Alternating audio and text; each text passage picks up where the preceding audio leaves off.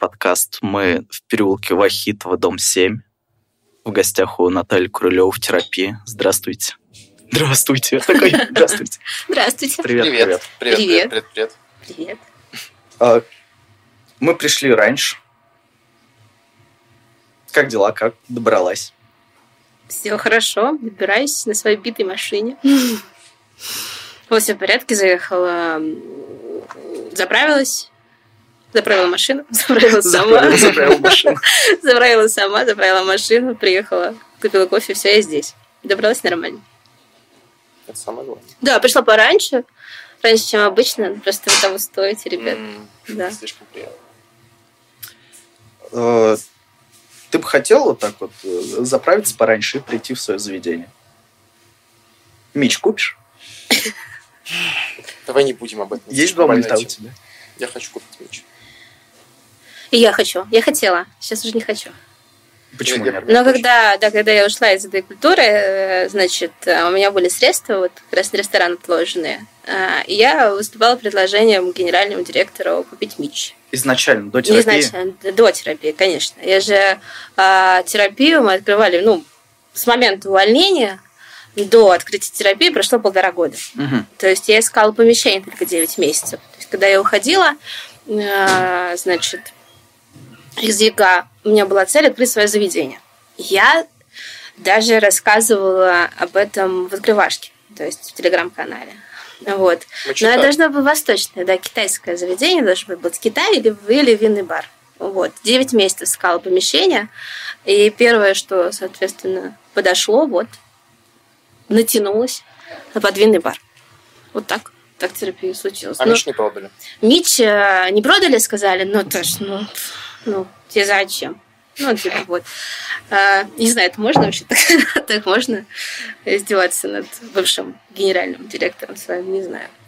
А, в общем, хотелось купить меч, э, потому что на это хватало денег. Я не думала, что мне заломят полную стоимость. И мне сказали, даже ничего не знаю, 5 миллионов. В лучшем случае ты можешь купить половину. Вот, до тот момент у меня было около двух, поэтому я такая, ну, нет, половина маловато. Вот надо было отложить. Сейчас бы я так... Давайте сюда. Че, меч? Беру. Да, давайте.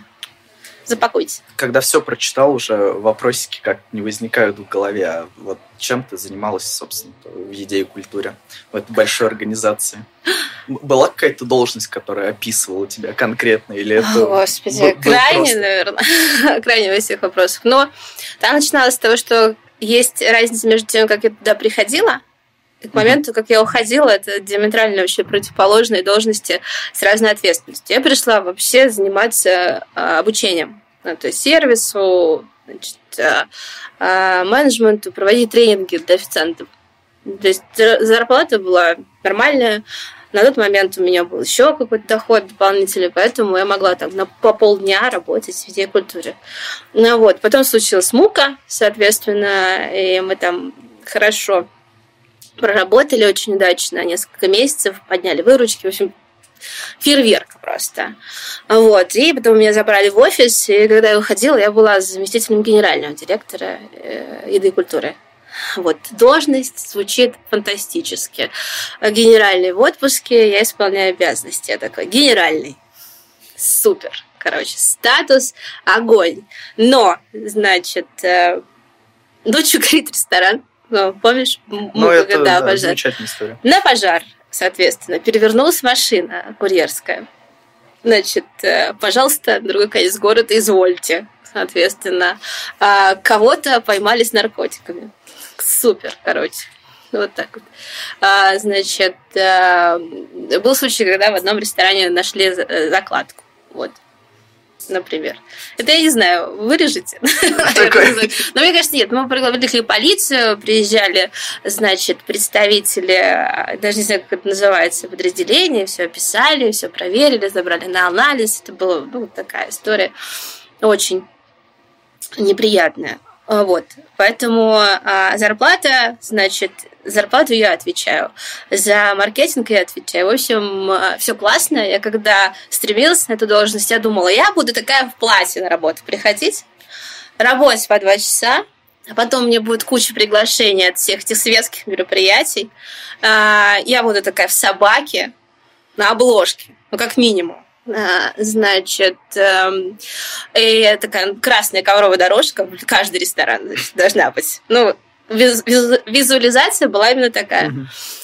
А вот, ну, такая при параде, утром на маникюр, потом, значит, эм, к парикмахеру, потом на мейкап, приезжаешь такая с водителем. Я представляла себе, да.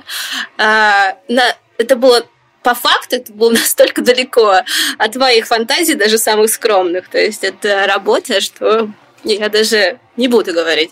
Когда проходили все эти мероприятия мимо, ты сидишь в офисе там до 12, до 11 ночи, разгребая всю эту документацию, соответственно, все эти финансовые планы сводишь, тебе вообще ничего не хочется, тебе хочется просто там умереть, я не знаю, вот. На третий год у меня были такие мысли, поэтому ну вот это мы точно вырежем, ладно. А давай поговорим о том, что было до этого. Как ты попала вообще в ресторанный бизнес? Ой, ну, на самом деле, первый раз на кухню ресторана я попала, когда мне было 7 лет. Но у меня родители, папа и мама познакомились в ресторане. Папа был всю жизнь шефом а, в заведениях разных, а они работали по контракту за границей в том числе. И какой-то период детства а, мы жили в Монголии, Монгольская республика это называется, да. Вот, я там провела, наверное, ну, все детство. Ну, то есть лет до 15, до 14 мы там жили. Вот. Э, папа работал в посольстве поваром у посла. Я училась в русской школе, ну, вот, э, и играла в футбол. Ну, это все, все детство, все так прошло. Вот. А потом, когда мы вернулись в Россию, у родителей не было возможности долго открыть как бы свой бизнес, потому что он был запрещен до определенного момента. То есть до 90-х э, никто не имел права открыть ресторан. Все рестораны во всем Советском Союзе э, принадлежали государству. То есть это было просто невозможно. Вот. Эм, соответственно, когда они вернулись, появилась такая возможность на заработанные там, в Монголии деньги, они открыли столовую. Это был самый ужасный момент в моей жизни, потому что со школьной скамьи я попала на мойку в столовую. Папа сказал, ничего не знаю, ты должна сделать карьеру в моем бизнесе с нуля.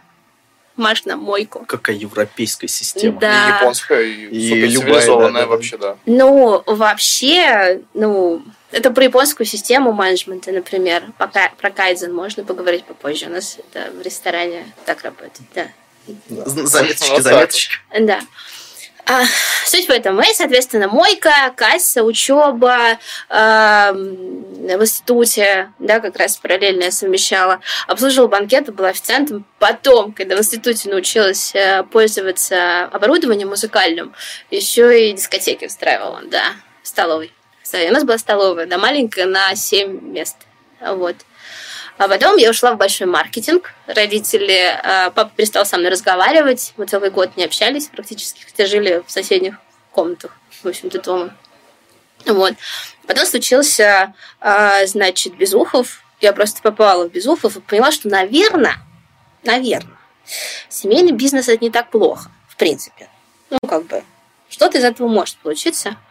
Вот. И сыграла еще большую роль в этот момент моя мама она сказала, слушай, Наташа, давай мы тебе столовую откроем, а ты как бы, ну, рули.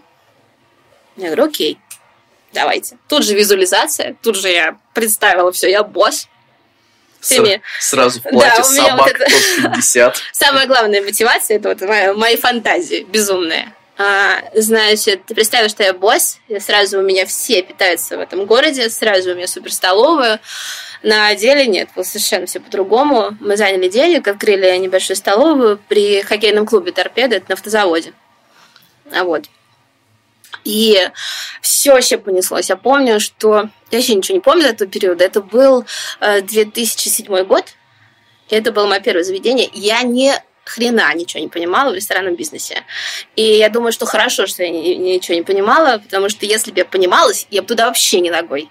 Вот ни один человек, который меня спрашивает, Наташа, давай я открою ресторан. Я тут э, всю жизнь занимался дверьми, дверями торговал, сейчас хочу ресторан. Давай сейчас э, на полчасика я к тебе приеду, ты мне расскажешь чисто там, ну, ключевые какие-то моменты.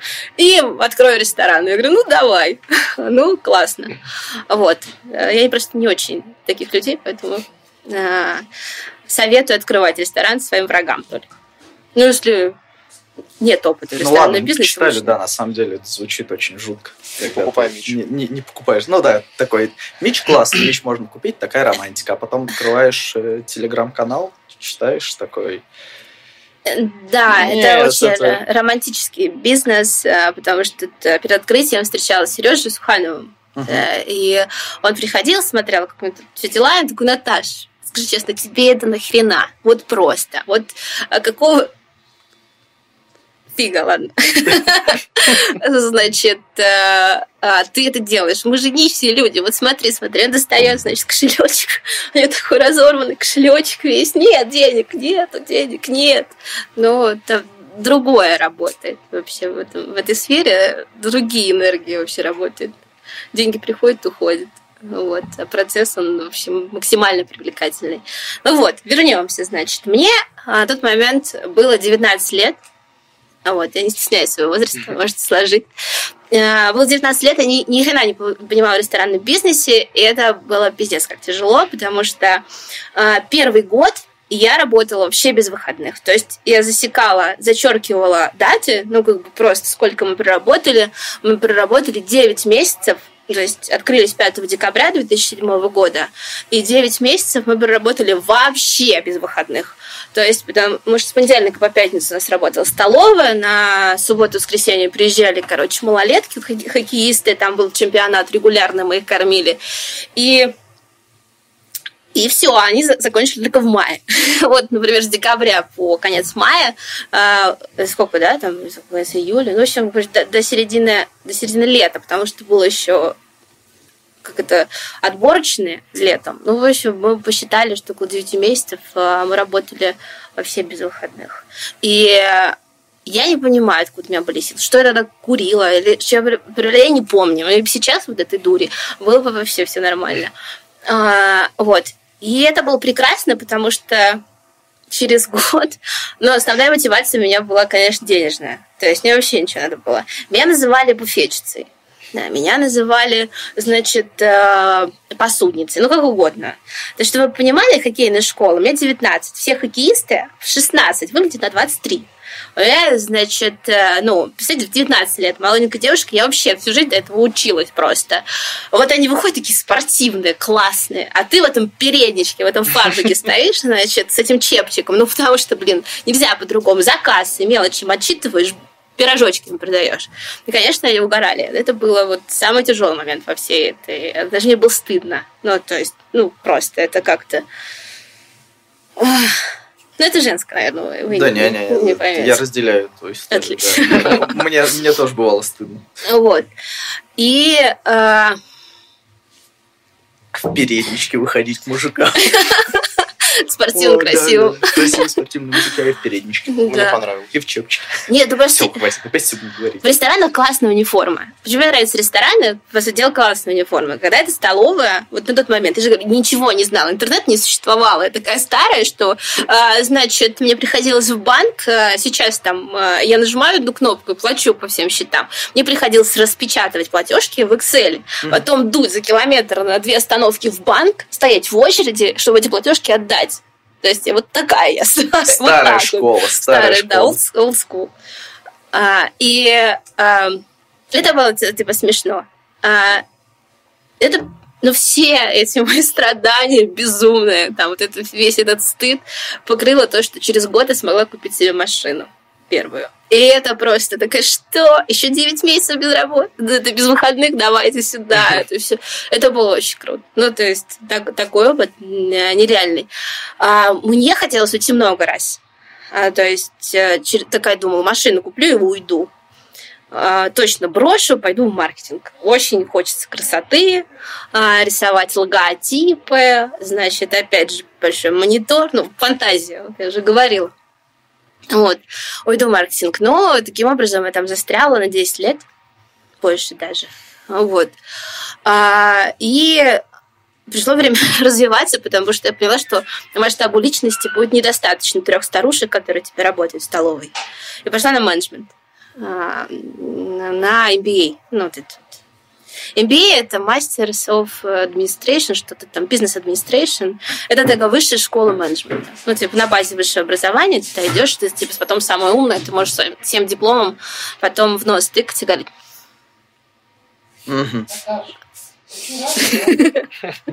Тетя Валь, привет. Рано, я тебе дам знать. Давай попозже. Спасибо. Было, было очень мило. Она, она милая, мы ее любим. Вот.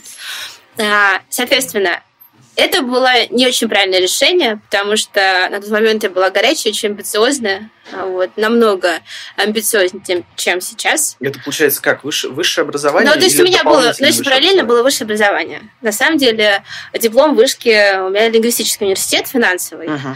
Я получала вечернее, то есть я работала все в столовой, uh-huh. получала высшее образование. Ну, как получала?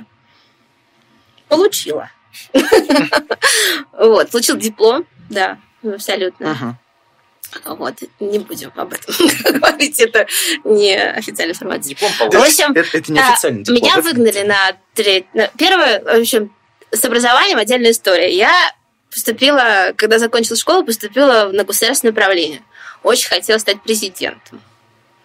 В смысле? В смысле страны, да. Ну, то есть у меня думала, что у меня сложится карьера в госслужбе. Настолько, что станешь президентом. Ну, а что нет? Клево. Это ну, масштаб, ты чувствуешь масштаб, да? То есть сначала такой представляешь себя президентом, а потом... Нет, так это абсолютно нормально. Ну, ты чисто представляешь себя президентом, а потом ты буфетчица. Знаешь, ты все... Бау. А потом... Но в своем буфете. Да, да. Но в своем буфете. Представляешь себя президентом, но не в России. Но когда я думала, что это мое, конечно, меня легчало. Ну да. Э, значит, э, я все время там, они говорят, ты буфетчица, типа, бла-бла-бла такая, ты, ну так себе думаешь, что у меня там три сотрудника, что у меня три бабушки, и я ими руковожу. Руково, э, руковожу бабушками, да. Высшая школа менеджмента. Руковожу бабушками. Ну ладно, хорошо. То есть ну, пошла на госуправление, два года отучилась, э, значит, занималась политикой, там, в наших, э, в Селигеры, аналитической работой по политике, по всему, ну, пару лет. Угу. Вот. Потом поработала в администрации муниципальной, районной. А, два месяца. Все. И, и закончилась моя мотивация. Не Нет, не понравилось, да. А, вот, решила, что, наверное, надо попробовать маркетинг. ну, вот. То есть рестораны вообще, то есть до определенного возраста я вообще не расценивала свою карьеру ту, которую нужно связывать с рестораном. Вообще просто не расценивала. Считала, что это неинтересно, в принципе, потому что я не видела ничего. Все, что я видела с детства, я тусила на кухне у родителей в ресторане в Монголии, а, значит, делала там уроки, тусовалась в кондитерском цехе, а, жрала эклеры. А, это меня устраивало. Ну, то есть, а так как я родителей не видела, они работали по 14-16 часов, э, да, там, в сутки по контракту, это было мне вообще не прикольно. То есть, я вообще не понимала, что это. Хотя вот, э, да, ну а что, ну подумаешь, там, э, значит, черный экран, ну подумаешь, там, не знаю, какие-то пельмешки ручной лепки, подумаешь, там осетр запеченный, ну баран, что вообще, что особенного, каждый день такое ем. Ну, вот, было ощущение, что это всегда было и всегда ну, будет да. типа обыденность. Да? да. Не рассматриваешь это уже как вариант развития. Ну, глобально, что, что, например, э, стратегически это очень иронично, да, там в момент сложилось, что это, находясь внутри вообще, то есть уже в, в, просто в середине всех этих процессов, я такая, ну, на маркетинг пойду. Буду э, делать упаковки, значит, для молока. Вот, точно, определенно. Вот. И э, когда, э, в какой момент все переклинило, мне даже сложно сказать. Меня просто переклинило. А, то есть я уже два года работала у себя в столовой, пошла на менеджмент, мне, ну, как бы, это было какой-то момент, я поехала смотреть еще помещение, потому что мне кроме машины нужна еще квартира. Нужно там, не знаю, съездить куда-нибудь. Это важно. Ну, то есть, да. Вот. А, надо еще одну столовую открывать. Думаю, самое время. Я прихожу на встречу, да, приходит какой-то чувак, реально, короче, вы сейчас будете ржать. Вы видели, как выглядит генеральный директор еды культуры, да? Видели? Да. Сейчас. Вот. а, Это хорошая история. Я его очень люблю, Михаил Маркович. Очень люблю. А, В общем, а, это был 2009, насколько я помню, год. И вот я отучилась, э, и происходит какая-то встреча на объекте, и приезжает чувак, метр с кепкой в кепке, с бородой. И э, собственник помещения то есть, свел двух потенциальных э, э, арендаторов. Мгм. А вот. И э, он начинает говорить. А когда он начинает говорить, вообще мир вокруг меняется. То есть в этом ключе. Я помню этот момент, я стояла, у меня были вот такие гла- глазища, я так думаю, офигеть. То есть в Нижнем Новгороде, кроме моей столовой, есть еще рестораны? Серьезно? Это что? И это вот директор Безухова, того самого, ну, в общем, ну, такие вот как бы мысли. Такая интересно, надо бы почитать. И вот после этой встречи он такой рассказывает, вот, у нас там холодец, самый дешевый в городе, там 350 рублей за, что-то за порцию. А я такая, у меня холодец в столовой 35 рублей за порцию. Как вам такое? Вот. Он очень это пережил нормально. Вот. Все. Естественно, он этого не помнит, потому что там, когда я пришла к нему работе, прошло лет семь, наверное, был такой отрезок, когда я просто начала упорно заниматься именно ресторанным бизнесом. Вот эта встреча, она как бы такая щух. Типа, серьезно? Надо походить по ресторанам, посмотреть, что кого. Вот. Какое было мое удивление, когда пришла в молоко, и вижу те же самые котлеты куриные, как у меня, там в в 10 раз дороже. Самое большое разочарование просто. Котлеты? Нет. Молоко? Да и молоко в том числе.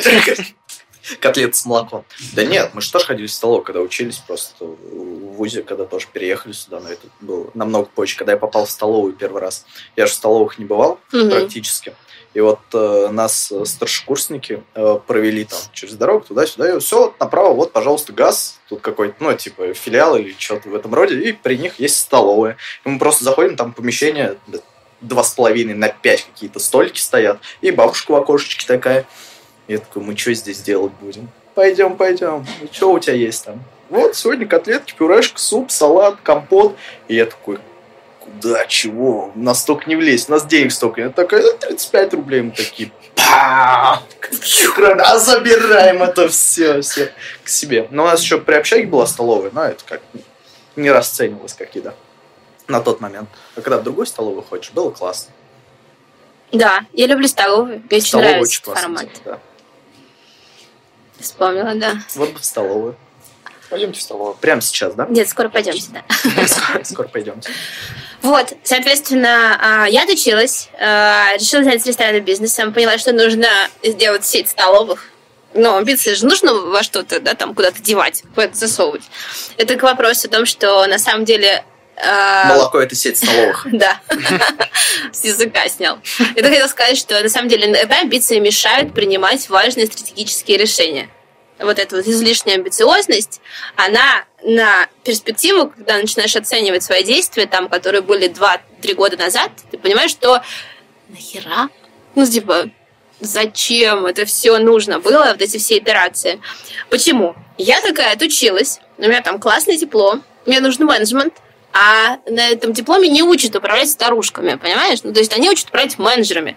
Там мотивация, система оценки, KPI. Представляете себе эту историю? Я такая умница с дипломом, с экзамена, прихожу к своим бабулькам. Ну, то есть средний возраст э, сотрудника столовой, чтобы понимал, 50 плюс. То есть вот. Половина из них начинали со мной работать э, с 2003 года, когда родители первую столовую открыли. Я их выросла, они говорят, ну ты пизда вообще. Что ты управлять мной решила? Ну, это цитата. Ты кого пришла учить, Да, ты девочка? кого пришла да. учиться, плюха? А вот, а, Бабуля, значит, KPI, KPI. KPI, бабуля, бабуля, KPI. Что там по норме труда оценки? Знаешь, ты все посчитал, сказал, что они неэффективны. Они все Они все разревелись. Это был вообще просто ужас. А я момент работала с мамой. А мама сказала, Наташа, я тебя сейчас уебу.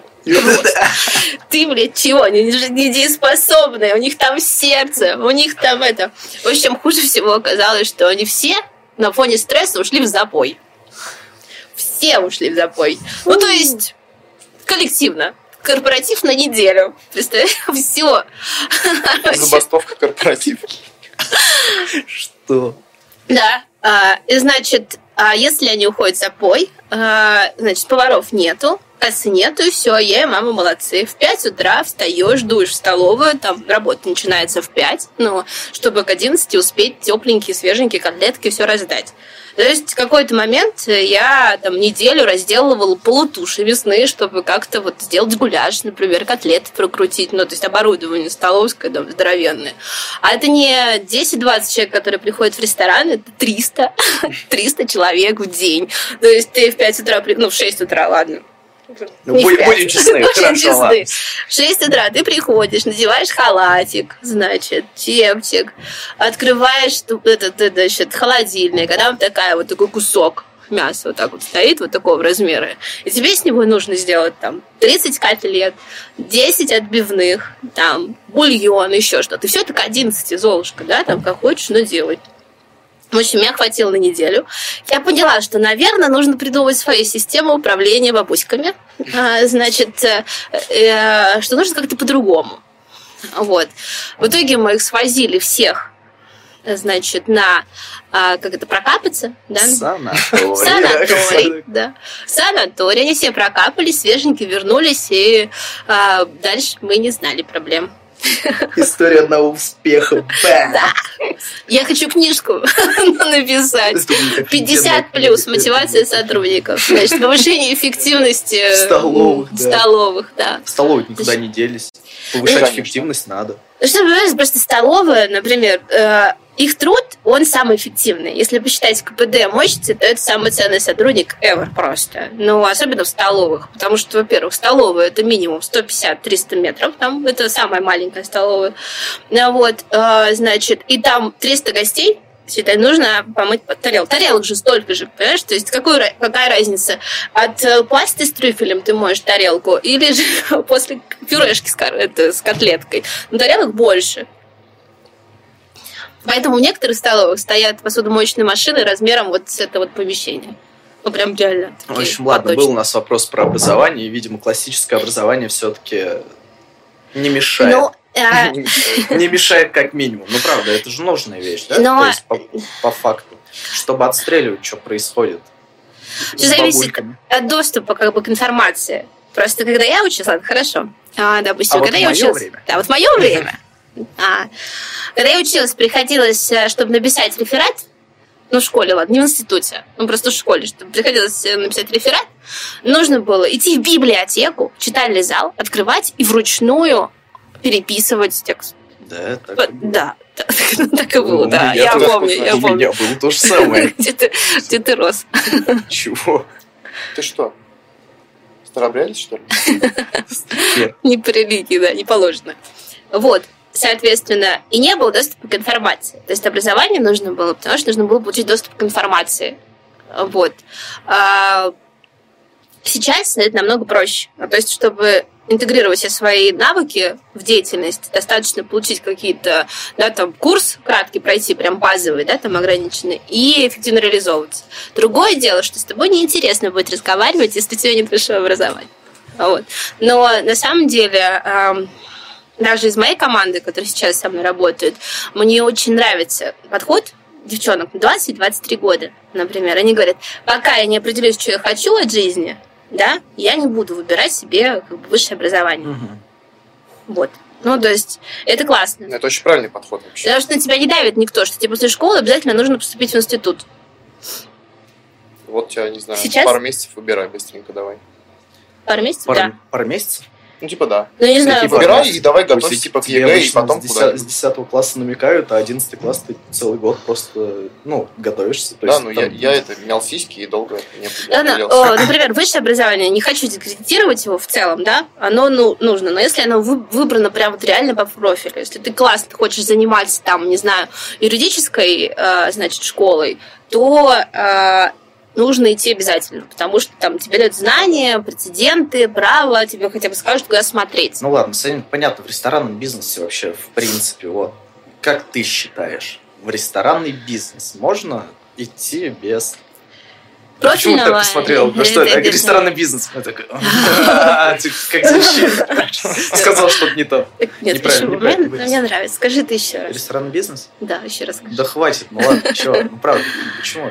Звучит как неправильно? Нет, все правильно. Мне э, просто звучит пафосно, но мне нравится, как звучит. А, это звучит Это как пафосно. раз. Да, ресторанный бизнес, общественное питание. Чем занимаешься? У меня ресторанный бизнес. Я в ресторанном бизнесе. весь- Кручусь в Ну ресторанном ладно, бизнесе. так, А как к тебе индустрия к гостеприимства, например? к Вообще вопросу лучше звучит. Мы опять говорим одновременно. Я слышал, там цокнул, цокнул. А, как монтировать? Потом что началось? Похохочем вместе. Так, просто не говорите. Так, говори. Ресторанный бизнес, скажи еще раз. Мне нравится, как ты это говоришь. Ладно, возможно ли, невозможно ли она, насколько правильно заходить в ресторанный вот бизнес без какого-то классического образования? Вузовского. Слушай, у меня был, э, значит, э, опыт. Я встречалась со студентами специализированных как бы факультетов Нижегородского института пищевых технологий. Ну, то Ага. есть вот.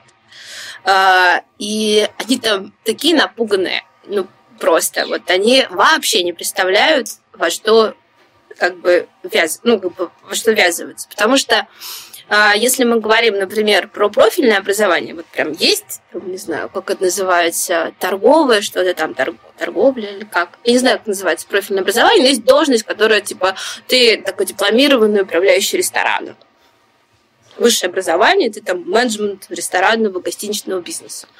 Вот. У нас вообще система высшего образования в ресторанном бизнесе, она появилась, ну, пару лет назад.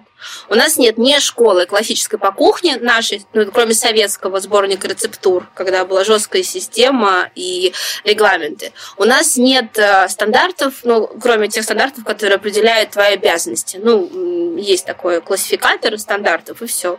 Все, что связано с управлением ресторана, это чистая психология. То есть это маркетинг и психология.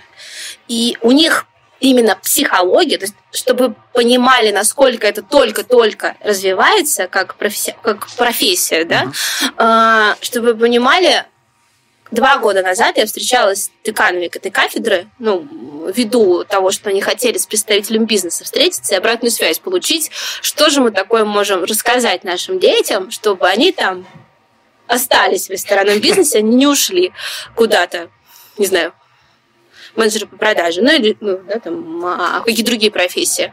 Я говорю, готовьте психологически людей, потому что больше, больше проблема, почему люди израбатываются, это связано с тем, что они не могут коммуницировать. Потому что здесь коммуникация по всем фронтам. Есть хорошая фраза да, там, московских коллег моих, которые говорят, что в ресторанном бизнесе люди приходят к людям.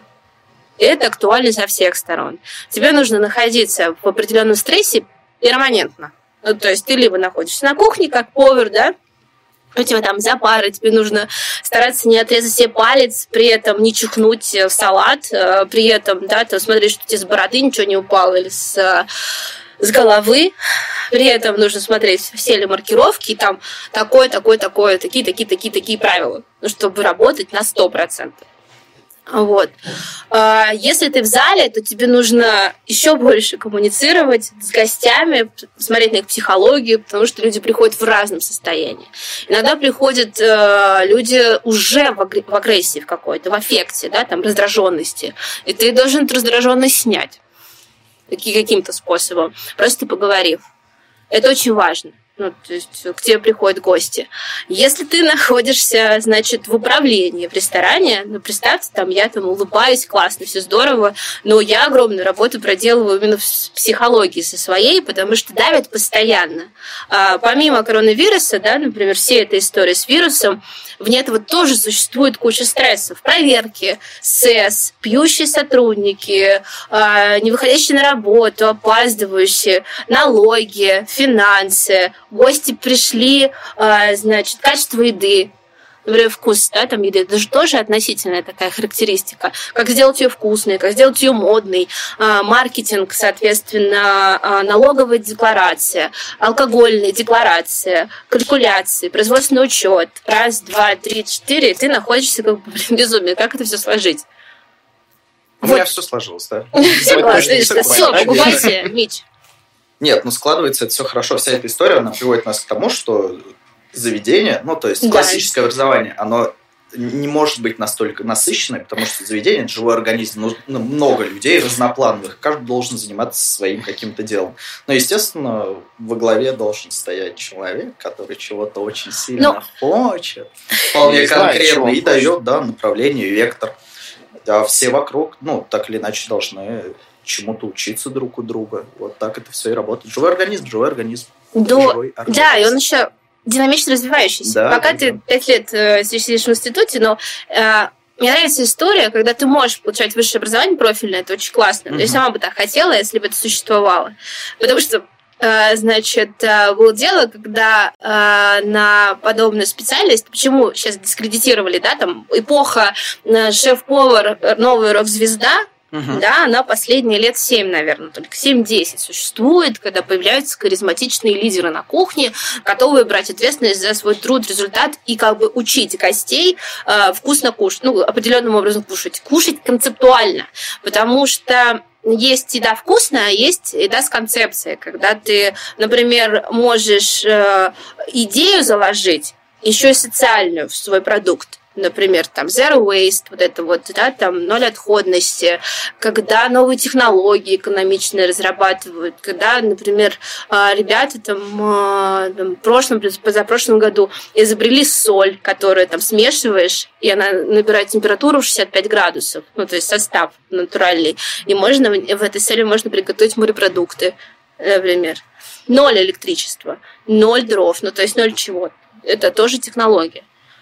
Ну вот. А, Только 10 лет назад, э, можно сказать, что в Нижний Новгород появился первый сувид. Да, тут Антон Ковальков, там шеф, легендарный, легенда все. Фактически привез его, да, там Сулейма тоже много делает. Для технологии. А, Был опыт, когда мы с Андреем Юрьевичем Сулеймою ездили в Москву на выставку, на пир. И так получилось, что э, у него не было ассистента, просил меня ассистировать ему на мастер-классе. У него было оборудование, там, свит, центрифуга, гомогенизатор, ну, то есть молекулярная, да, там, кухня. И, и вопросы-то больше всего были про сувид.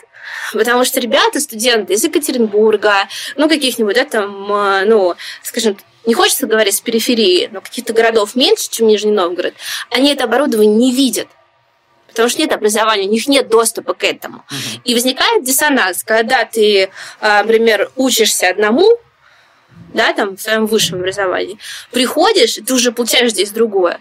Потому что успешный ресторан, он не имеет права, а, значит, находиться в стагнации. Ну, то есть это, а, значит, э, можно в столовых, потому что там рабочие все равно придут, потому что там все просто.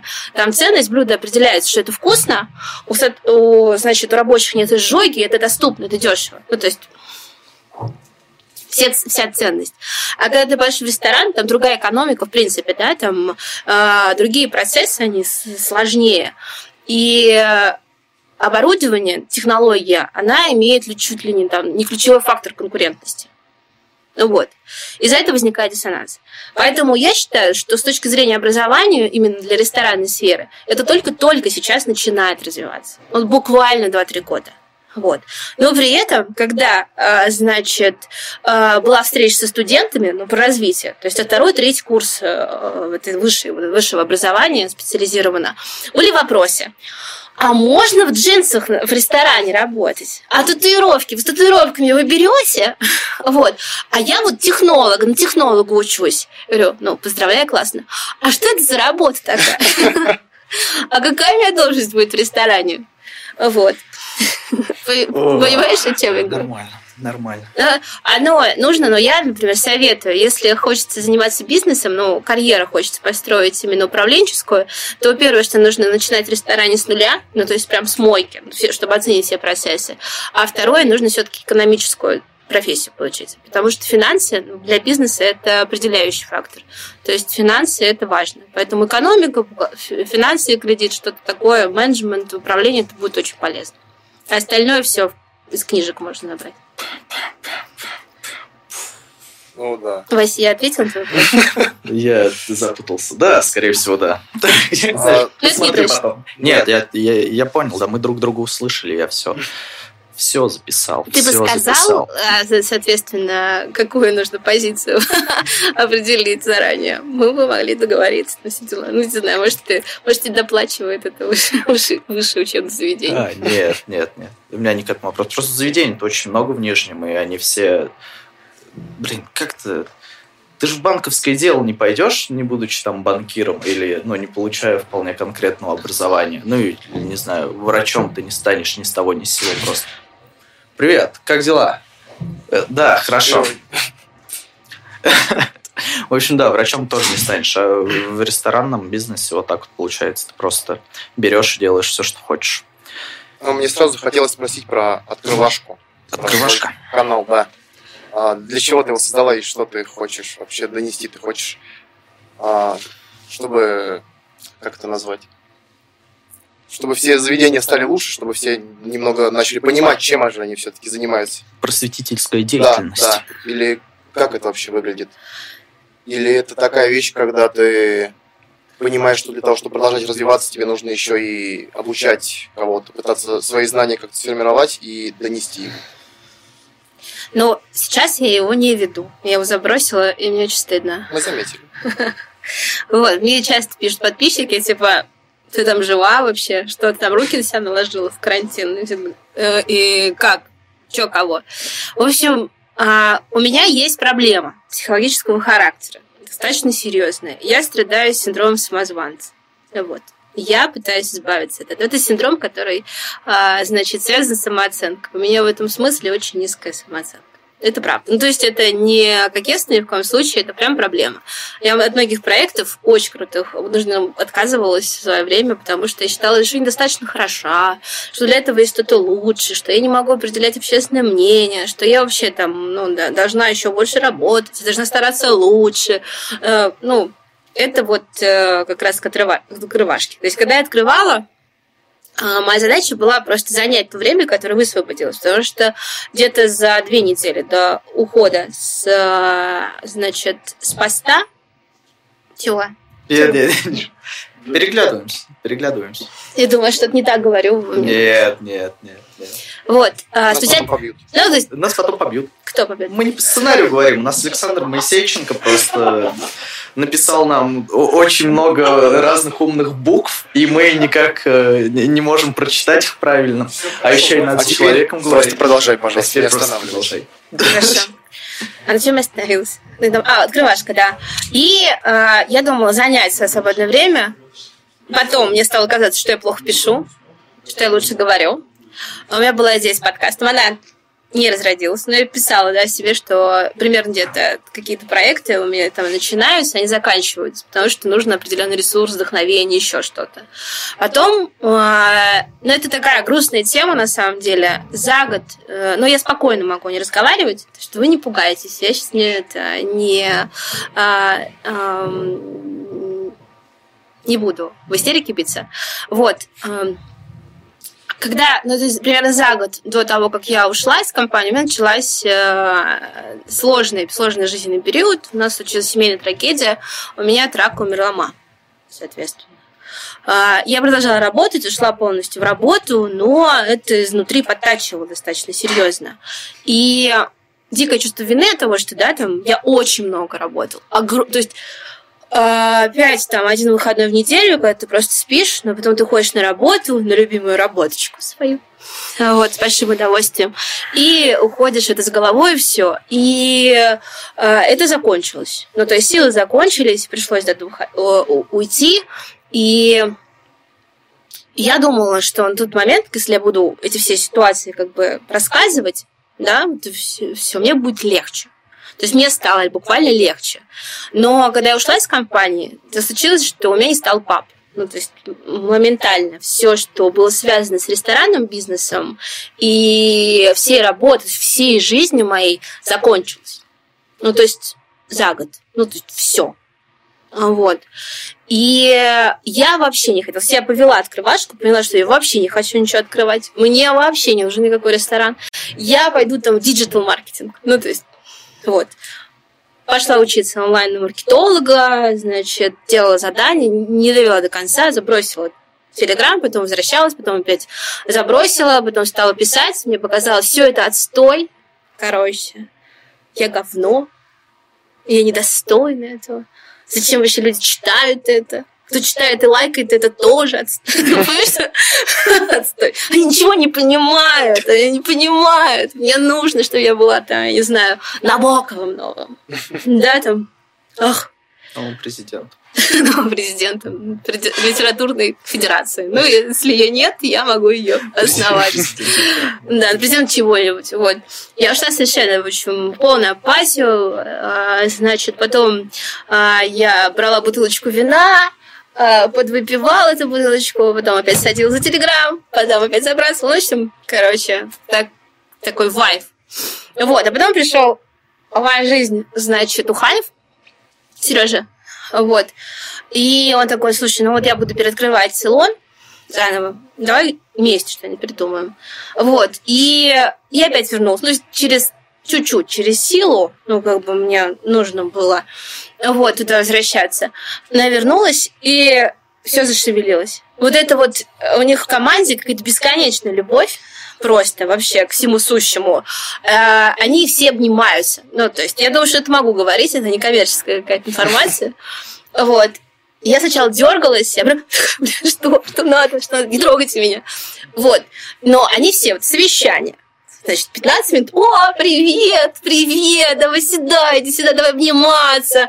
А, значит, все обнимаются, обнимаются, обнимают, Тулечка, как дела? Все.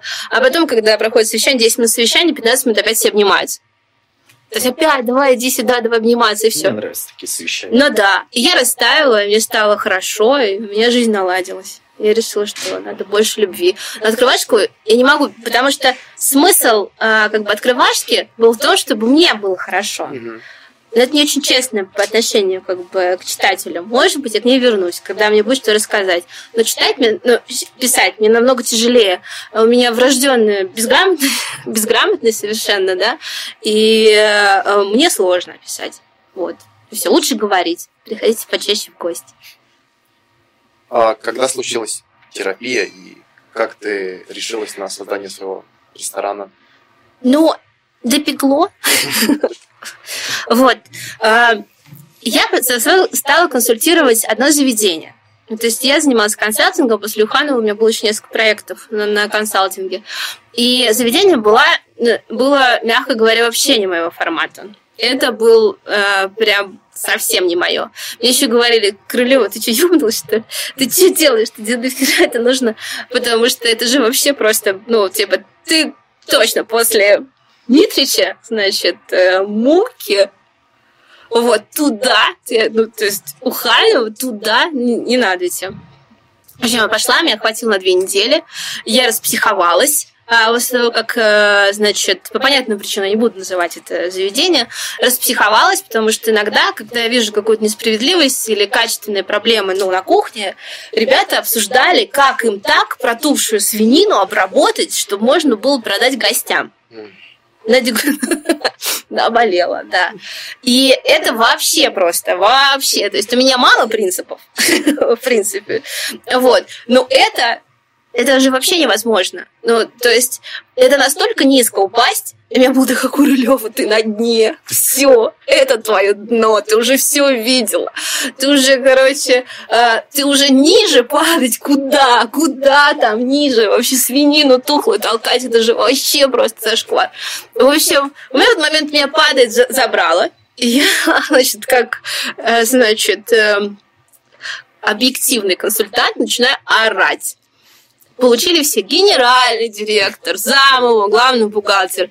Естественно, мы там все разругались просто к чертям. Вот. И а, я ушла. На следующий день я просто пошла. На следующий день припарковалась около селедки.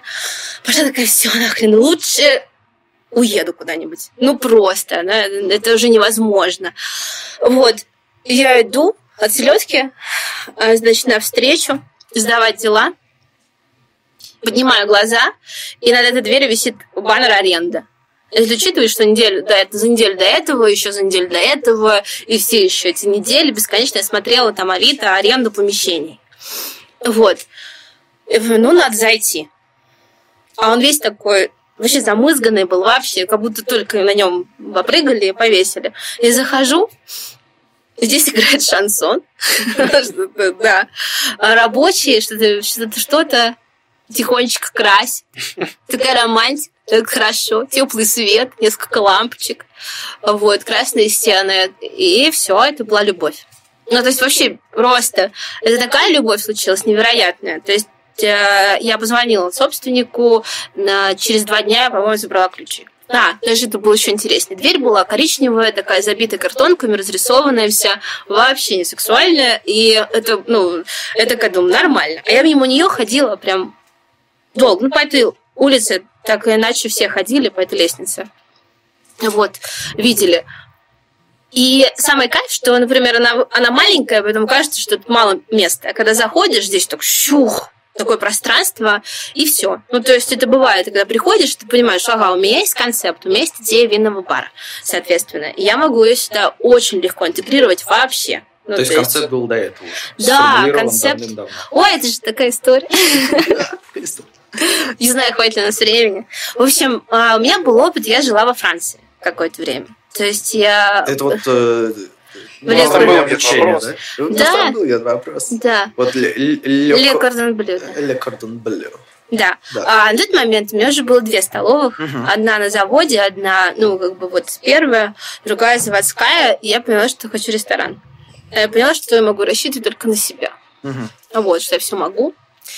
Вот. И а, единственный момент, который меня проседал, это готовка. Я поняла, что если учиться, так в лучшей школе. Продала машину, а, значит, накопил денег, заняла денег и умотала во Францию. А, подучила французский немножко. И уехала учиться на шеф-повара во Францию. Сколько это по времени было примерно? Полгода примерно. Полгода и полгода подготовки? Или полгода это прям подучить французский, это как? Я вообще во Францию собираюсь, подучу немного. Да, отлично. Завтра билеты, хорошо. Нет, суть плюс заключалась в том, что у меня диплом финансовый, да, например, но он в лингвистическом университете. Но. Технически там, ну, я знаю английский, хорошо. А во Франции в этой школе а, есть переводчик. Но французский тоже нужно знать. Ну, минимум. То есть там нет экзамена, потому что если ты не знаешь французский, то тебе пиздец. Почему я одна матерюсь? Мне кажется... Нет, это... просто внимательно слушаю. Вот, если ты не знаешь, ну, как бы мне просто сказали. Потому что часть занятий идет на французском принципиально. Потому что французы, ну, блин, непростые в этом смысле ребята, им важно, чтобы ты соображал. Потому что вся литература, которую они дают на французском. Вот. Хочешь, не хочешь. Ну, ты платишь, короче, конские деньги за это обучение просто какие-то нереальные. на тот момент мне еще хотелось эмигрировать во Францию. Но, опять же, визуализация, да, мишленские рестораны, все дела. Я такой... Все по максимуму сразу. Если Франция, то прям... Да. Если Франция, то президент Франции. Да. Почему Франция? Евросоюза, кто там у них председатель? Евросоюз. Да. Мне кажется, это Меркель засиделась. Вот. А, соответственно, я махнула туда, да. Полгода я учил французский язык. Но там нужно было, на самом деле. Для меня все закончилось французским языком, когда нужно было учить существительные активно очень много. А выяснилось, что существительные, например, женского рода в России не соответствует роду во Франции. Ну, типа, Вообще, то есть, например, стол может быть э, женского рода. Но это очень... Я такая, что? Диссонанс, да. Нет, я думала, что как в английском. Типа, куда ни переставь. Но в итоге очень продуктивно. Невероятно и... эффективно. Лучшая школа в мире. Да, она очень крутая. Но она правда очень крутая. Там, конечно, тесные классы, тесные, но это было вообще просто а, крышесносно. Но, типа, там такая энергетика, вот этот пафос их, угу. потому что в школе 120 лет, там училась там великая Джулия Чайлд. Ну, это Такая тетка, про нее фильм сняли. Очень а, крутая. Да, из Америки. Да, а, я смотрел этот фильм. Очень да, Джулия против Джулии. Да. Она там училась. Вот она в этой школе училась. Да. До нее туда девушек не брали. Женщин не брали. И там все как э, показывают, Прям все, все в белом, в огромных колпаках с оттопыренными мизинчиками. Шефы, да. Шефы такие. А, а, значит, у меня есть фотки, потом я вам пока покажу, если интересно. Но очень круто, там жесткая дисциплина, там нельзя пропускать, там нельзя опаздывать, ты должен быть в униформе полностью. А, тебе должно быть все, короче, при себе. Должна быть здесь ложечка волкнутая, должен быть китель, повязочка, шарфик, ботинки. Все должно быть прям четко. Если ты приходишь без этого, ну, без галстучка, то тебя могут просить уйти с занятия. Здорово. Вот. Болеть нельзя. Пускаешь три занятия, ты все, не допускаешься к экзамену. Не допускаешься к экзамену, ты не сдал, все, пожалуйста. Ну, типа, Звучит вообще очень круто, на самом деле. Звучит очень по-русски. Болеть нельзя. Это... Нет. Просыпаешься с стресс температуры. Чего? Okay. Чего? Постоянно работать. Чего? Это не так? Нет. Это ты такой. Но, типа, у меня не было никогда такого, что я позволял себе болеть. Даже если я болею, я в любом случае работаю. Ой, Вася. Ты типа болеешь там Вася, пол... посмотрим на тебя через 10 лет. Полдня болеешь. А ну, потом нет, уже не болеешь. Потом ты пока уже молодой. облепихи напился и поработал нормально. Им берем закусил. Нет. Ну ладно. Это было смешно, потому что был международный класс, и были разного уровня подготовки все. Ну, у меня на тот момент был какой-то опыт столовый, то есть я заменяла поваров, училась, uh-huh. значит, как-то у папы, у мамы, ну, то есть просто вставала на кухню и готовила. Вот так вот. Вот. Это оказалось определенным конкурентным преимуществом, поэтому мне было попроще хотя бы понимать какие-то вещи, ну, процессы. А то есть там были люди прям вообще не а, Вообще, да, одна девочка вмешала в себе тесто для торта, не для торта, а для пирога ножницы. Вмешала ножницы, вот, и потом порезала им руки, и вот, э, вот это вот она болтала, и все было в крови, ну, в общем, не для слабонервных такая учеба. Давление. В общем, два часа ты в классе, тебе рассказывают все очень быстро, как готовить блюдо, там жесткие стандарты, вплоть до того, что там была оценка за правильное добавление соли.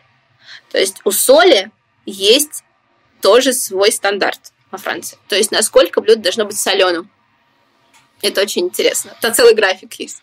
Нарисован. Реально звучит очень круто. Ну, то есть вот так вот. То есть ты не можешь не досолить, не пересолить. Тебе ровно нужно, короче, попасть. Угу. Ровно попасть нужно. А, там такой стандарт, ты делаешь соус, и если преподаватель увидит у тебя в соусе жирные, короче, точки, вот этот вот, вот бульон из жира, все, тебе конец. Вообще. Ну, то есть оценка будет... Вот. А это важно, потому что э, лучшие студенты получают, э, получают привилегию стажироваться в хороших ресторанах. Ну, то есть после учебы. Вот. Такая история. Ты с этим соусом носишься. Давление. То есть два часа тебе только что рассказали, как нужно делать. Это все первое, второе, третье. На беглом французском, на ломаном английском. То есть переводчик такой, ну, обычный, да, там не супер какой-то. А вот потом ты тут же переодеваешься, поднимаешься на кухню, раскладываешься с этим рецептом и делаешь в точности так же, как шеф тебе говорит. В точности. И за, за полтора часа тебе нужно повторить это блюдо идентично. Естественно, а, значит, ты не можешь сделать так же. Ну, как бы, ну, кто-то может, кто-то нет. Но это очень сложно. А насколько применимы эти навыки к российским реалиям вообще? Вообще никак. Я когда вернулся, у меня был, ну, как бы шок. Ну, то есть по поводу санитарного состояния многих ресторанов, по поводу, э, соответственно, того, э, какие ну, эргономики процессов. Ну, то есть там всему учится. Санитария, как правильно разложить просто оборудование, чтобы повар не попадал в запару. Угу. Такие вещи элементарные. Но больше всего там важна дисциплина. Там даже важно не рецепты, которые тебе да, там, предлагают, а вот эта вся энергия, скажем так, огромного уважения к профессии. Вот она просто невероятная. Ты летаешь. Но опять же, дискредитированы у нас повара. Почему? Потому что, ну, значит, на вышку не поступил, ладно, на повара отправим шарагу. Mm-hmm. То есть я через это проходила. Uh-huh. Папа с мамой думали, что я, ну, того. Ну, как бы, так они любя, ну, очевидно, намекали мне, что, Наташ, ну, не переживай на кулинарное мы тебе все время отправим. Ну, и это так было, ну, на самом деле было так. Ну, что считать, что там лук резать, что там это делать, что, какие проблемы. И этого нет, то есть, что, что человек может быть талантливым, что он может быть, ну, э, серьезно подходить к этой профессии, у нас нет. А там это в таком концентрате, потому что там кухня и кулинария во Франции – это культ. То есть на это молятся просто. И поэтому школа стоит столько денег, поэтому и все это вылизано, вычурно, и э, в мелочах как бы вот это все. И преподаватель все время говорил, важно уважать свою профессию, уважать продукт, с которым ты готовишь, гость, для которого ты доходишь, свои руки, себя. И вот этим пропитано вообще все, стены пропитаны таким уважением. И ты либо делаешь все просто на 100%, на 1000% хорошо, либо ты нахер отсюда валишь. Все, все честно, справедливо. Если ты заболел, значит, тебе это не сильно нужно. Если ты прогулял, ну ты вообще, короче, трындец себе, конец. Вот так. Вся терапия придерживается этих же принципов, да, теперь? Психотер... Моя терапия? Ну, да, да, да, да. Моя психотерапия, да, Нет, я, э, у меня другая система менеджмента. Я переросла уже амбиции, ну, как болезненные амбиции, uh-huh. и а, вот этот вот, а, скажем так, бюрократию серьезно со стандартами совсем. Я сейчас работаю по японской системе. Соответственно, есть такая система бережливого производства Lean Management. Но если интересно не философию, да, послушать, а как бизнес выглядит, uh-huh. вот, э, это часть э, системы менеджмента Kaizen это система, которая работает в Японии на Тойоте, например. Ребята написали, значит, отличное количество книг, несколько да, книжек, э, они прекрасного да, там качества, очень доступные, которые можно интегрировать в ресторанный бизнес. Но она подразумевает, это еще система неформальное лидерство. То есть я не захожу такая, я директор, все меня, сука, слушайтесь. Вот. Э, за всю карьеру, конечно, ни разу его не было, но как бы ореол вот этой субординации, он присутствовал. У нас нет. То есть я несу больше ответственность, но у нас универсализация полностью. То есть у меня каждый сотрудник может все. Если нужно, я стою на мойку, если нужно, я стою на кухню, если нужно, я обслуживаю столики, я обслуживаю гостей. И это в части системы именно японского управления. То есть я могу все, каждый у меня может все, и за счет того, что у нас отношения как бы открытые, они меня уважают, они тоже не, а, не воротят нос, если нужно делать какую-то грязную работу. Все спокойно моют туалеты, все спокойно там, ну, какие-то вопросы решаются. Вот так. У нас фактически нет стандартов сейчас. Ну, как бы они есть, но они вот есть в той части, которая связана с процессами финансовыми. Как так? Э, как, как так набрать себе таких умелых людей? Я вот что-то таких не встречал. Но, это же надо, но... надо было брать самородок и обучать чему-то. Мне кажется, как? всегда нужно обучать. Но нет, как, как в этом случае это происходило? Ну, типа, я вот знаю, например, примерно, как это происходит в Нижнем Новгороде. И слабо себе представляю, что человек способен вообще на все в заведении. Но здесь вопрос... Я не скажу, что я не верю. Я просто говорю, что, типа, как это выглядит. Окей, давай, расскажи. себе. Вот я, я видел леди, здесь же леди, их много, и они все способны на все. Да, потому что они этого хотят. Класс. То, типа, у них нет проблем. Угу. Давай начнем с того, что ты можешь подбирать, ну, допустим, у тебя ресторан. Угу. Я уверена, что у тебя будет бар, может, даже меч. Меч купим. Все. Все-таки купим, ладно. Купим меч. Давайте Хорошо. сложимся, купим меч. А, ты можешь подбирать по задаче, ты говоришь, мне надо мыть пол, мне надо там стоять за баром, мне надо, чтобы ты там за кассой стоял. Ты можешь подобрать так. Uh-huh. Ну, то есть это значит подбор по задачам. Uh-huh. То есть ты говоришь, мне вот нужны такие задачи, я наберу людей. Это берешь людей, которые это умеют делать. Фактически. Ну, то есть какие-то там несколько процессов. А есть подбор людей по ценностям. То есть мне вообще насрать, на какой у тебя опыт, uh-huh. по большому счету. Мне нужно, чтобы, первое, ты любил вино. ну, то есть, да, там, ну, пить или там, читать этикетки, не важно. Чтобы ты умел читать, как минимум, потому что тебе было там, чтобы ты... Да, чтобы ты умел говорить, просто произносить слова. А ценности, она связана с моими ценностями. У меня есть определенный набор своих, как бы, да, ценностей. Потому что это мой ресторан. Я вижу его таким. У меня формируется в голове определенный характер. И я под этот характер, под свои собственные ценности, например, если мне не стрёмно мыть туалеты, значит, я должна взять людей, которым не стрёмно мыть туалеты. Обучить я смогу всему.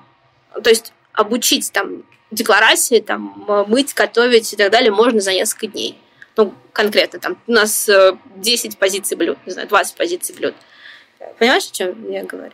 То есть, если у тебя есть желание, или там ты хочешь э, заниматься, интересно развиваться, например, с нами, ты хочешь, да, тебе нравится общаться с гостями, тебе нравятся гости, тебе нравится место, то у тебя будет желание все это делать. Мне не придется стоять тебя над душой, потому что если мне придется это делать, делать тебе замечания, то значит я виновата, что я тебя взяла на работу. Uh-huh. Значит, ты не соответствуешь, ну, вернее, как бы, как бы мой, не мой человек, вот это вот, потому что ты не э, схож с командой. Вот так вот. Кто-то отсеивался уже? Да. от сервис. Мы нанимали же, а, мы надеялись открыться а, в конце, в начале апреля, uh-huh. в марте, ну, вот, вот, того. Да, бахнул этот карантин. Вот, но дальше у нас были какие-то собеседования, активные собеседования у нас были тогда. Uh-huh. Сервис много, да. А, я, ну, как бы на интервью сотрудниками не спрашиваю там опыт работы, ну, как бы, да, расскажи о своих достижениях и так далее. Ну, это бред. Ну, то есть, мне неинтересно. Мне нужно понимать, как человек вообще коммуницирует. Поэтому не могу сказать, что это стрессовое интервью, но это типа расскажи мне про своих родителей. А ты их любишь? А ты с ними живешь? Ну, то есть, ну, это вот, а парень у тебя есть, а девушка? Ну, какие у вас с ней отношения? Ты доволен? Ну, то есть, да, ну, такие вот вещи как интервью, оно такое, как а, с лучшим другом. И сразу видно по ценностям, что там начинает это выворачивать. Кроме этого, у нас небольшой рынок. Например, приходили кандидаты с а, ужасной репутацией, например. И там это моментально все разносится, и мне эту информацию тоже э, представляли. Вот. Поэтому, когда ты общаешься вот так вот по-дружески, ты сразу понимаешь, что твоя не твое. Вот. Но у меня еще ну, тьфу -тьфу там сколько, три месяца мы работаем с той командой, которая у нас была на открытии, ничего никто не ушел. Вот так вот. Хорошечно. Ну да.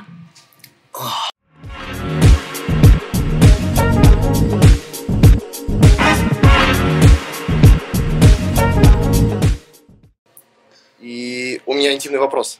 Я берег его очень долго. Я увидел сразу плакат который висел вот здесь, ага. Терри Гиллиама. Почему он здесь? Есть ли какой-то в этом смысл? Ну, мне нравится. Этот плакат этот фильм? Этот фильм. Вот. А, нравится вся эта история и в книжке, как она, ну, как бы, как переложена вся эта тематика, и она мне близка. Плакат, скажи, какой? Тот человек, человек, который человек, любил, любил Дон Кихота, конечно. Вот здесь, да, вот этот плакат. Так, так. Тот самый. Ну да, а, ну, я стараюсь наполнять ресторанами определенными знаками, вещами, которые у меня отзываются внутри меня. Вот. И это связано с психотипом ресторана. Есть секрет один большой в маркетинге, да. А, у ресторана есть характер. То есть, когда э, прописывалась концепция, мы придумывали определенный образ. И он Дон Кихот? Да, я Дон Кихот. Вот. И мы продумывали определенный образ того, кто это будет. По сути дела, у Юнга есть 13 архетипов, и это искатель. Mm-hmm. То есть основной архетип, который в ресторане, это искатель. Вот. Это человек, который базовой ценностью которого это поиск края определенного, то есть борьба. Там еще зашит немножечко героических функций. Вот. До четырех. Саша, спокойно. Нет, нет. Нервничаешь. Нет. Закрыть. Ничего не знаю. Вот. А, соответственно, есть архетипы, да, мы стараемся под этот архетип, опять же, про ценности, про команду, про все. Это все гомогенно, то есть это обладает определенными вот похожестью между собой. И, а, например, гости приходят тоже на похожие. То есть похожие к похожему притягиваются и нравятся здесь людям, которые нам близки, по большому счету просто с этим смирились, и все, мы не стремимся никакую люксовость, мы говорим, мы такие. Ну, то есть мы, вот нам нравится, мы в постоянном перманентном поиске находимся, развитии. То есть Конфуций сказал, что совершенство — это процесс. И эта фраза, ну, она ну, для меня определяет жизненный, короче, ориентир, в принципе, на всю жизнь. То есть нужно постоянно развиваться. Вообще ресторанный бизнес — это перманентное развитие, обязательно в нем. Это не есть хорошая аналогия, э, например, э, с чемпионством. Когда ты получаешь титул на Олимпийских играх, золотая медаль с тобой останется навсегда. Ты всегда будешь чемпионом определенного года, определенных Олимпийских игр. А в ресторанном бизнесе это не Олимпийские игры, ресторанный бизнес, собачьи бега. То есть пока ты, ну, движешься достаточно быстро, ну, то есть развиваешь, ну, тренируешь себя, э, движешься, выигрываешь, то есть тебе нужно постоянно, по несколько раз в день э, быть лучшим. Угу. Или стремиться быть лучшим, для того, чтобы удержаться на месте. Ну, или как, допустим, Алиса, да, моя любимая э, Лю, Люся Кэрролл, там, королева говорила, если ты хочешь хотя бы на месте остаться, тебе нужно бежать. Если ты хочешь сдвинуться куда-то, тебе нужно бежать там, в три раза быстрее, по сути дела. Это постоянный поиск. Вот. Про собачьи бега я первый раз такой аналогию слышу. Но звучит классно. Но это же, ну, правда, согласись. Как это же- ресторанный бизнес. Вот теперь я соединил две вот этих фразочки. Ресторанный бизнес – это собачьи бега. В смысле, все очень просто. Да. Собаки бегут за что В общем, просто нравится, да? Просто нравится этот плакат. ты не слушал? Ну, смысле, нет, я имею в виду, там нет никакой э, подоплеки, потому что Само у нас тут она есть, да. Ну-ка, расскажи мне, что Ну, там. Ты кстати, вот- расскажи, вот- вот это мне нравится да- даже больше. Очень... Да? То есть, ну, типа, ничего себе. ну, типа, я Дон Кихот, Так я нет, такой, это все, так понимаешь, вот почему да, мне да, здесь да, нравится. Это же все так очень, очень, очень вместе соединяется, потому что расскажи про Терри Гиллиама и про его 30-летний поиск. Ну, типа, э, Терри Гиллиам очень долго пытался снять этот фильм, и у него Вот этот именно, да. человек, который был Дон Кихота, если Мгм. что, который вот здесь вот висел, плакат. Нам и- там Или лучше здесь будет смотреться? Сегодня бы он уж смотрелся здесь, но я его и там пофоткал, а когда приходил в прошлый Да, раз, Так вы могли мне переставить везде это. нравится. Ну давай рассказывай. Да, Господи, боже мой, как душный. 30 лет. Очень долго человек пытался снять фильм. Это, не знаю, какой-то как Magnum Opus у него был какой-то. И у него а, не получалось ничего. Он несколько раз все забрасывал, переписывал сценарий. И в итоге вот он все-таки сделал его. И он получился не такой, как, а, как должен был быть. И у него целая документалка еще есть. Я не помню, как она называется, но как раз-таки а, «Потерянный в Ла-Манше», что ли, или как-то так, как раз-таки про съемки фильма. И вот он, типа, наконец-то его сделал очень интересно. Я вот все это прокручивал в голове целую неделю, видимо, потому что синдром поиска глубинного смысла какого-то. И пытался как-то сюда пристроить, но получилось. хорошо. Ну, не исключено, что поэтому тебе здесь так нравится. Но то есть ощущения как бы искательские, они во всем лежат. Ну да. Ну, вот. А, Это еще связано, например, с тем, что вина, ну, как си- символ да, поиска, э, там э, в этом архетипе искатель уже достаточно широкий, зашит не только поиск рая физический, то есть перемещение, путешествие, э, например, куда-то лучшего места для себя, но и поиск глубинных смыслов внутри себя в этом ключе идет. И, э, наверное, это вот э, про эту историю. Э, И вина тоже про эту историю. То есть вино, оно у нас вообще как бы не ключевой вообще ну, элемент. Это только та форма, которая, ну, нам нравится. То есть при- прикольно, да, там, ну, вино. Это модно Мгм. становится. Да. Вот, это, про, это интересно. Но оно не имеет никакой ценности. Важен гость, компания твоя, которая с тобой в этот момент, когда ты бутылку открываешь. Ты к этой бутылке будешь относиться по-разному, в зависимости от того, здесь ты ее выпьешь, например, с друзьями, дома ты ее выпьешь один, или где-то там, не знаю, в походе. У тебя ассоциации как бы, ну, будут разные. И в этом тоже есть как бы, определенный поиск, ну, то есть поиск себя. И вот есть там сбитая фраза «in vino veritas», да, истинно в вине. Это тоже поиск. То есть э, скрытых смыслов внутри искатель. Вот это важно. Ну, то есть это настолько просто взять эту систему юнговскую, которая существует там 100-150 лет, и переложить на э, концепцию ресторана, да, например. Но она бы была неискренней, если бы я не имела к этому отношения никакого. Если моя команда не были как бы вот в, в в этой же ценностной как бы системе не существовали, тогда бы ничего бы не складывалось. Фантастика. Просто Да, ну, фантастика. ну, нужно, конечно же, еще раз сказать про то, что очень круто, что ты приходишь сюда и чувствуешь себя как дома, и как будто пришел конкретно к тебе, и все нравится. Это супер уютно, супер классно. Спасибо. Я, Да, я еще напишу это потом, когда мы уйдем отсюда. И чувствую себя просто замечательно. Я даже почти не говорю, я просто... Да Я как дома наслаждаюсь. почти не Да. говорю. Просто сижу так, Да. покачиваюсь на столике. Очень приятно здесь находиться. Невероятное место. Атмосфера прям фантастическая. С самого начала до самого конца. Ягодка. А название какое? А какое было название? М, Какое Дарвин? было название? Такой. Дарвин? А, да, блин, сейчас я как-то... Дарвин, да. Было название Дарвин. Ам, тоже про развитие же история с этим связанная. Мгм. Но моя команда, которая работала, то есть я наняла дизайнера, значит, работала с, с подругами, с маркетологом, е- вообще ни один логотип на Дарвина не ложился. Вообще просто. Логотип И- красивый, кстати. И там в конце Который- В Инстаграме, да, такой. Там человек сейчас говорит, пам, и все, бокал винишь. Или бутылка, да, по-моему. Да-да, мы это название тоже себе оставили как логотип, потому что, возможно, откроется и Дарвин тоже. Мгм. Как, а вот, да, чего, чего, чего я хотел спросить-то? Я где-то вычитал, или, может быть, у меня как-то это все наложилось очень странно на масштабирование проекта. То есть я читал про как раз терапию, про то, какая задумка была и что ты хочешь с этим сделать, и где-то там увидел, типа, что это будет сеть какая-то, ну, что в дальнейшем это Нет, ну, может превратиться во что-то такое. Франчайза. франшизы точно нет. Мгм. А, очень много личного. Мгм. Ну, то есть есть заведения, которые работают это как система, а есть такая как бренд, ну, личный бренд, это очень важно в этой Мгм. системе. Мое нахождение здесь очень важно. Ну, то есть, чтобы была такая энергетика нужная. Вот.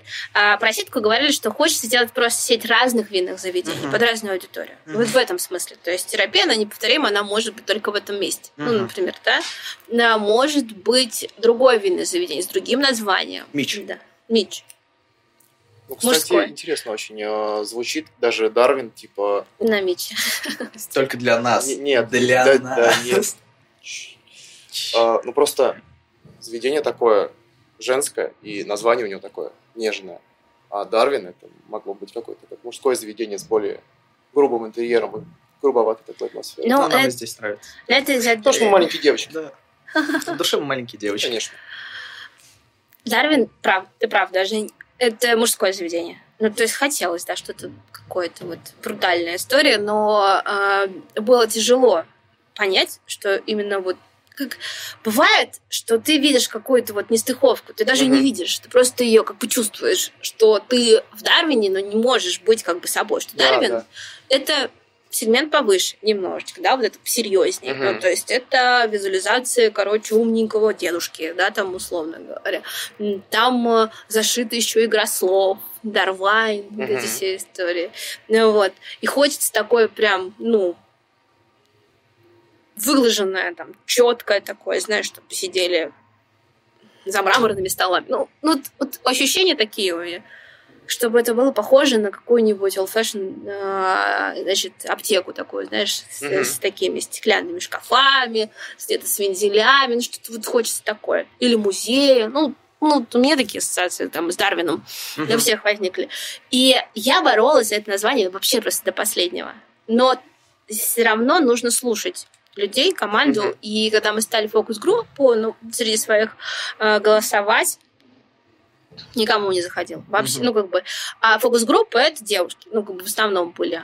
Э, И то у нас сегментация не вот мальчик-девочка, а у нас сегментация как раз по психологии, то есть определенной, да, ценностной. Вот была. А, И, ну вот, все говорят, Наташ, ну где ты, и, короче, где этот дед старый? Дед старый. Вот. А, Нужно что-то делать похожее. И вот такая, ну, короче, все. От, от- отстали все. Пишите тогда. Типа, критикуешь, предлагай. Мгм. Вот. Написали огромный список. И все, я вижу слово терапия, я говорю, о, у меня была еще история с теруаром, но я рассказывала, Мгм. да, и хочется вот взять эту терминологию винную, как-то все это слепить. И я поняла, что терапия это там терапия. И мы все время ржали с девчонками, о, нам надо на терапию, надо поговорить а, с девчонками мгм. за бутылочкой вина. Это своего рода тоже терапия. И это так часто звучало, ну, как бы в осознании, что мы поняли, что, наверное, надо как-то соединить. И а, если дизайнер мучил логотип Дарвина два месяца, то терапию мы придумали за три дня. Ну, то есть это моментально все срослось, а на следующий день а, выдала уже первые как бы, варианты. Вот, вот так вот. Ну, ты получилось как бы, да, как это модно говорить, вайф, там, не знаю. Получилось все так ровненько. Чувственно очень. Все почувствовали просто, и бам, все сложилось. Я, я сама в шоке того, то, что это гениально, как это оказалось на злобу вообще всей этой истории. Ну, которая связана с коронавирусом, с кризисом, вообще совсем просто. И когда а, мы все здесь на терапии, ну, это сама сама, то есть нам нужно на терапию, Ага. и все гости в сторис пишут, это же вообще гениально, это гости придумали так писать, что им нужно на терапию, мы даже не додумывались. Вот.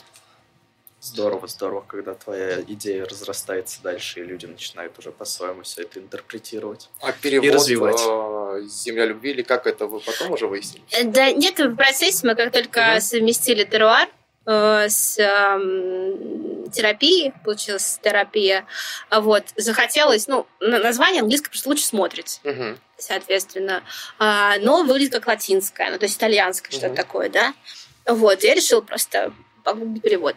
Потому что когда мы название на всякий случай, потому что некоторые названия, ну, на переводе, например, с английском красиво звучное, на русском полный отстой. Ну, просто значение. Ну, вот. Я такая думаю, ну, что-нибудь неприличное. Может быть, вот. Я смотрю, типа, Терра — это земля, а Пия — это любовь. Такая, нормально. Ну, по сути дела, да, земля любви.